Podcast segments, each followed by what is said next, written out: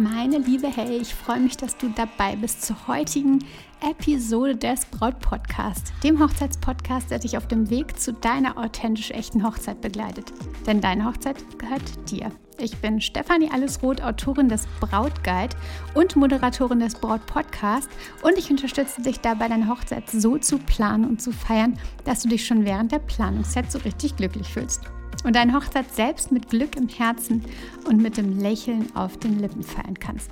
Weißt du, was ich vor kurzem auf der Rückscheibe eines Autos gesehen habe? Bridezilla on Board. So richtig groß. Oh wow, dachte ich, will man das wirklich? Eine Bridezilla sein? Ein Mischwesen aus Bride und Godzilla? Ein tyrannisches Hochzeitsmonster, dessen Gedanken sich nur um die perfekte Hochzeit kreisen. Komme, was wolle. Will man das sein? Willst du das sein? Leider geht es manchmal schneller, als du denkst, dass plötzlich zumindest ein Bridezilla-Moment, Bridezilla-Allüren auftauchen. Damit wir das vermeiden, habe ich heute meine fünf besten Tipps für dich. Also lass uns direkt reinstarten.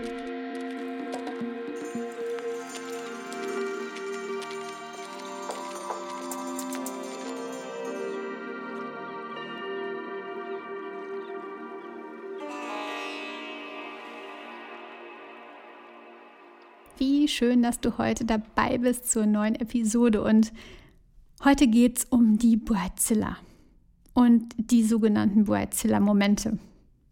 Und fast jede Braut hat mindestens einmal am Hochzeitstag einen dieser Momente.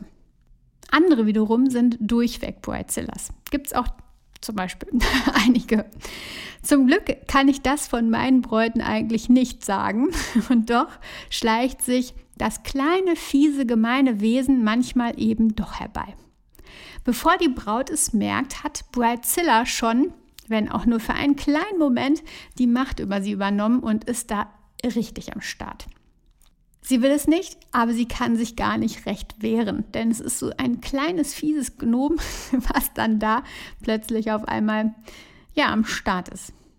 Und schon ist der Seitenhieb gegen den Bräutigam verteilt oder die Mama hat irgendwie einen Spruch abbekommen oder die Hochzeitsfotografin, der wird das Leben schwer gemacht, obwohl das Brautpaar sich doch entspannte und natürliche Bilder gewünscht hat, will die Braut sich plötzlich keinesfalls mehr bewegen. Und zetert irgendwie rum. Es gibt viele Gründe, weshalb die Bridezilla zum Vorschein kommt und ich weiß, die meisten Bräute sind nach der Hochzeit, sollten sie gemerkt haben, dass sie diesen Moment hatten, dass sie von diesem wilden Monster eingenommen wurden, kleinlaut und vielleicht auch etwas ärgerlich über sich selbst. Es tut ihnen dann plötzlich leid. Und genau darum möchte ich dir heute fünf Tipps mitgeben. Ähm, fünf Tipps, die dir helfen, um diese Bridezilla-Momente einfach direkt zu vermeiden und sie gar nicht erst aufkommen zu lassen. Denn wie gesagt, oftmals ärgert man sich schon kurz drauf, dass es halt so passiert ist. Also lass uns in diese fünf Tipps gehen und wir starten direkt mit Tipp Nummer 1. Betreib kein Mikromanagement. Ich weiß, dein Pinterest-Board ist voll von kleinen und großen Hochzeitsideen. Besonders aber voll von kleinen. Du hast in den letzten 24 Stunden wahrscheinlich wieder fünf neue Pins oder so gesetzt und schon vor der Hochzeit möchten all diese kleinen Dinge umgesetzt oder gekauft werden, gebastelt werden, wie auch immer. Hier noch ein besonderer Kranz für die Ecke über dem Kamin, da noch irgendwie Autoschleifen in den passenden Rahltönen, dann noch für die Briefbox noch einen Aufkleber, Aufkleber und ähm, dann noch diese kleinen Untersetzer, die passen doch herrlich zum Sektempfang. Mm, du könntest dich wahrscheinlich an 13.578 verschiedenen Objekten und Dekodingen austoben. Aber macht das Sinn? Ich sage dir, halte dich nicht mit diesem Mikromanagement auf. Lass die übertriebenen Detailorientierungen los.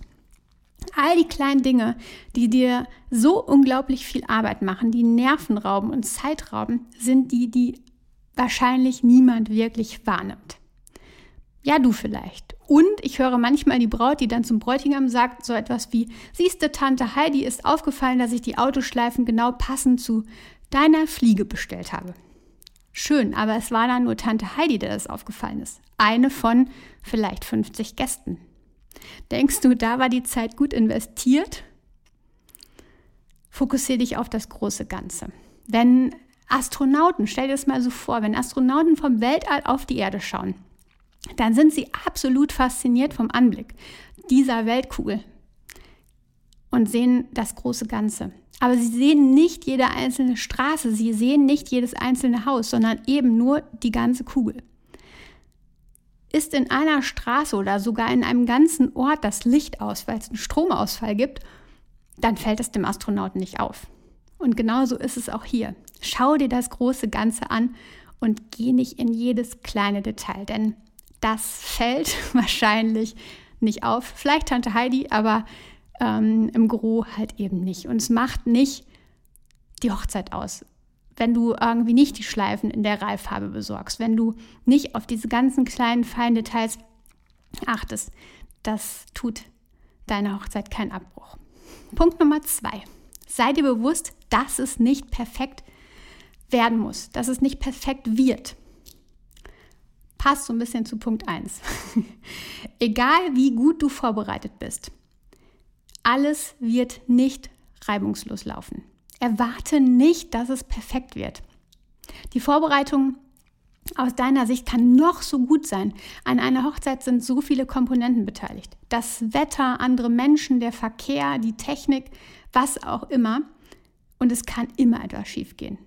Woran keiner schuld ist oder irgendeine andere Situation beteiligt ist, wie auch immer, ähm, sind so viele Komponenten, die da zusammenkommen und es kann immer etwas schiefgehen. Darum akzeptiere das schon jetzt im Vorfeld, dass nicht alles glatt läuft und nimm dir vor, darüber zu lächeln. Wenn etwas schief geht, bleib locker. Statt in diesem Boazilla-Moment zu versinken, entscheide dich lieber für Spaß. Entscheide dich für das Lächeln, denn wäre es nicht schöner, wenn im Rückblick davon gesprochen wird, dass du die kleine Hürde mit einem Lächeln und Freude aufgenommen hast?